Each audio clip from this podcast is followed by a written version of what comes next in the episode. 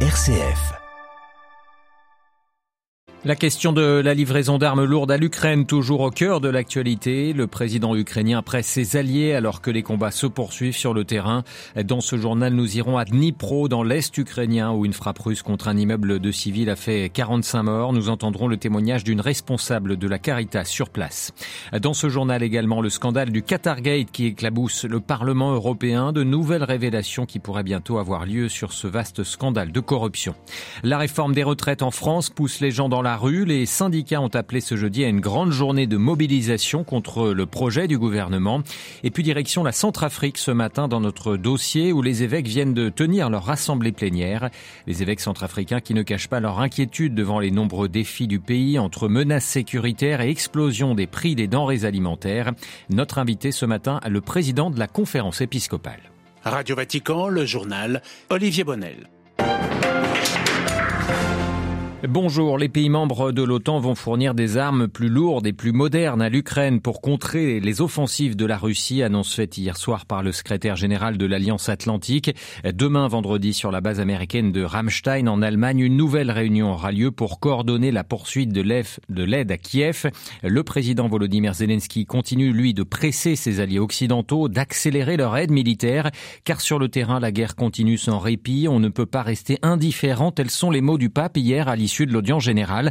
François qui a demandé aux fidèles de prier encore et toujours pour l'Ukraine qui a un grand besoin de proximité, de réconfort et surtout de paix. Après le bombardement russe d'un immeuble, euh, d'un complexe immobilier à Dnipro qui a fait 45 morts et des dizaines de blessés. Dnipro, l'une des attaques de civils les plus meurtrières. Mila Leonova est responsable communication de l'antenne de la Caritas à Donetsk. Elle est, elle est actuellement à Dnipro. On l'écoute. Voir cela, nous n'avons plus de force pour l'émotion. Le cœur ne peut tout simplement pas absorber tant de douleur, ne peut même pas l'accepter, que cela soit une réalité, qu'une telle chose soit possible à notre époque. Les gens ne peuvent pas l'accepter. Nous ne pouvons que faire quelque chose pour aider à surmonter les conséquences de la tragédie, pour soutenir ces personnes qui sont maintenant simplement sous le choc. Nous tous qui sommes ici, nous essayons de transformer nos émotions négatives en aide que nous pouvons offrir ici, maintenant, tout de suite. Nous n'avons même pas le temps de faire des réflexions, d'injurier quelqu'un. Maintenant, nous devons embrasser avec amour ces personnes qui souffrent, qui ont souffert. Et cela, en fait, est probablement la chose la plus importante maintenant.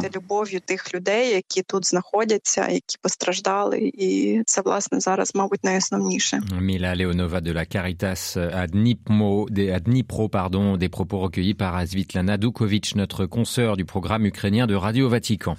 Le service de sécurité d'Ukraine qui a ouvert une enquête criminelle après, après qu'un hélicoptère s'est écrasé hier à Brovary, non loin de Kiev, avec à son bord le ministre ukrainien de l'Intérieur.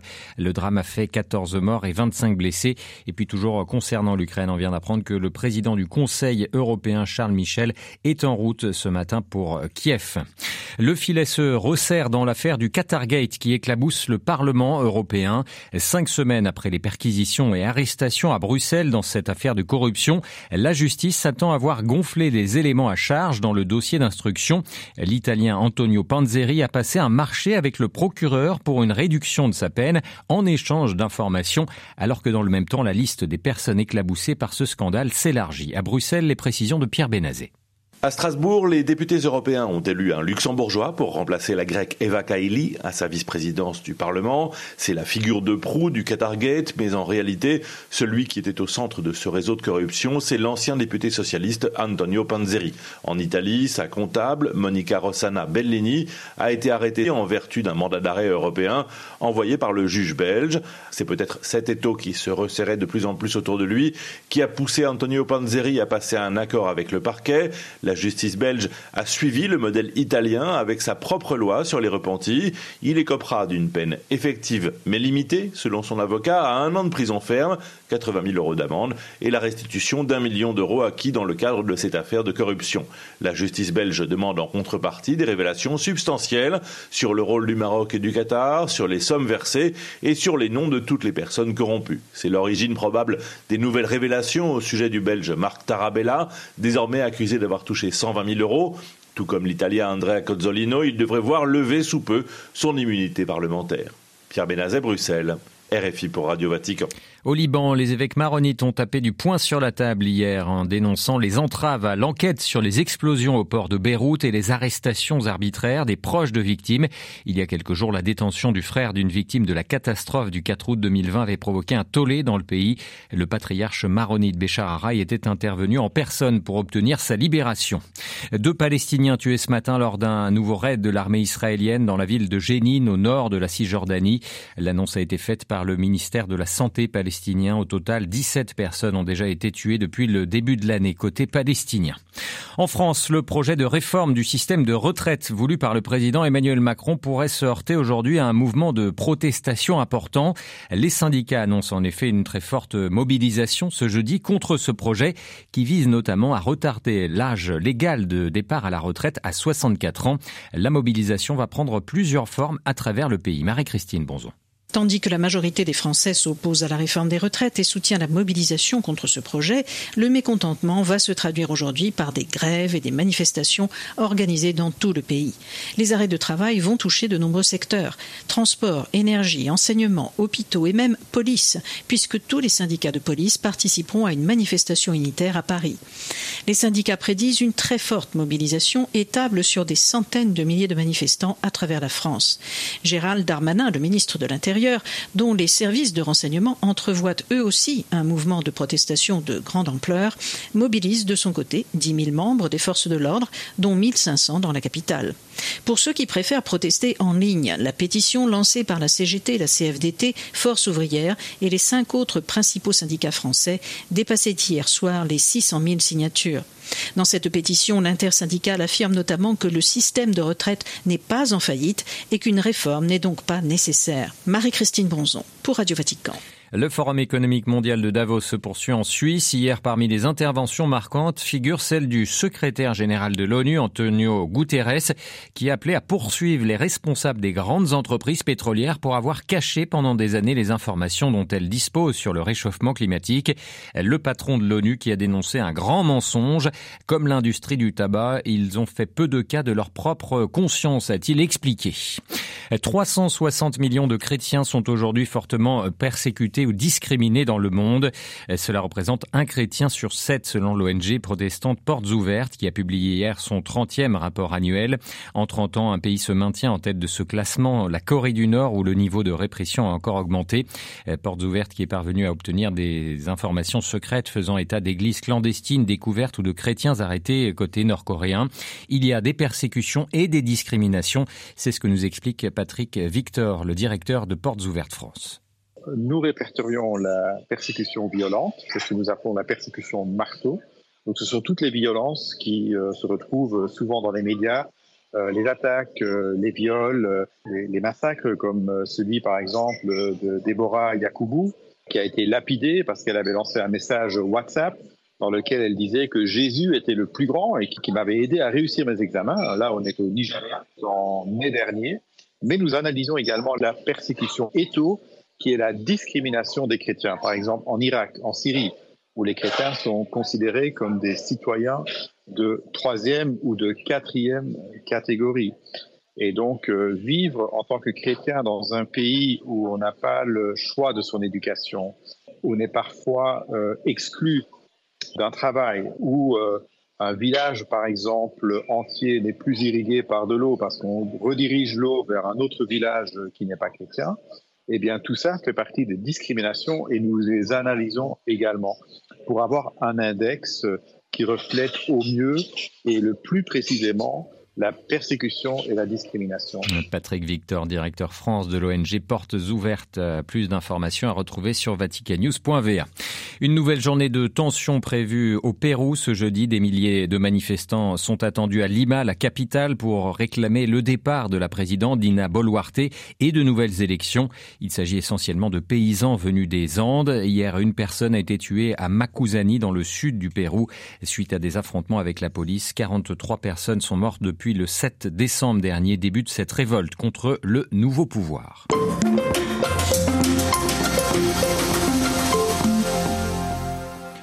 La situation sécuritaire, économique et sociale en République centrafricaine a été au cœur de la récente assemblée plénière des évêques.